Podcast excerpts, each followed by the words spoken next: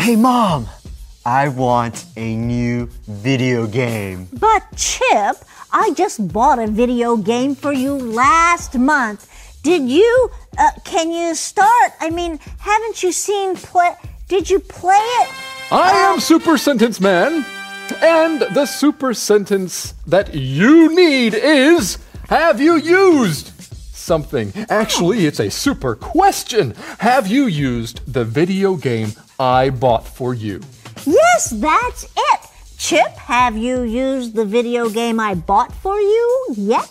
Well, Before you answer that, Chip, I want to hear some more super sentences. Do you have another one for me?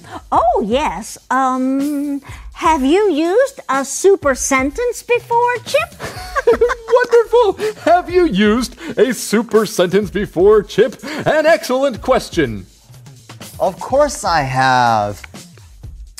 Have you used your new credit card yet? Oh. Have you used your new credit card yet? Great question. Well, have you? well, no, not yet. Well, today is a great day to use it. Now, hold on a minute.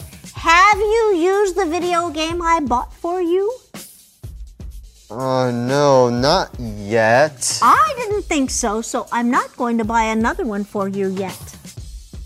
But I want the new video game about Batman and Superman. Why do you need a Superman video game? Super Sentence Man is right here!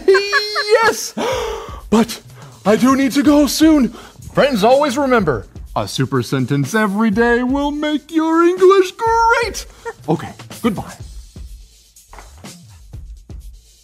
Super Sentence Man is not here anymore. I know, but I'm still not going to buy you another video game yet. Use your other one first. Hmm. Okay, fine. How about you buy me the new Batman DVD? We'll think about it.